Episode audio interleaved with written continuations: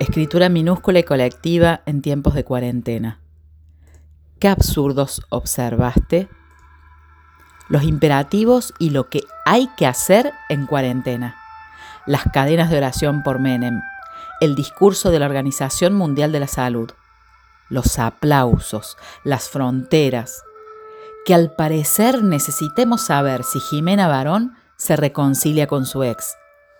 Las noticias de catástrofes naturales e invasiones extraterrestres.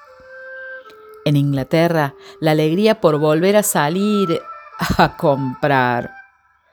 Ataque de tos cuando entras al súper, que es igual a caras de espanto y miradas asesinas. Tener que respetar la distancia establecida entre vos y un familiar conviviente en la cola de un banco. Absurdo escuchar por ahí, no nos vendría mal una limpieza de gente.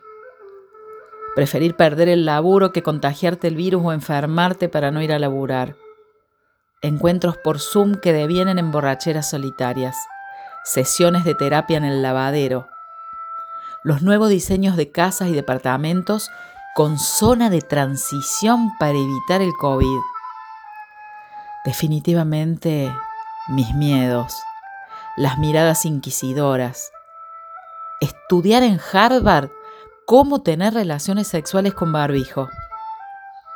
Que mi novio todos los días se tome la fiebre y huela café para detectar si tiene el virus. Amigas muy queridas con miedo a recibirme en su casa. Creer que después de tremendo sacudón pueda volverse a algún lugar conocido. Absurdo, lo que nos parecía obvio, absurda la ingenuidad de que podremos seguir sin mutar.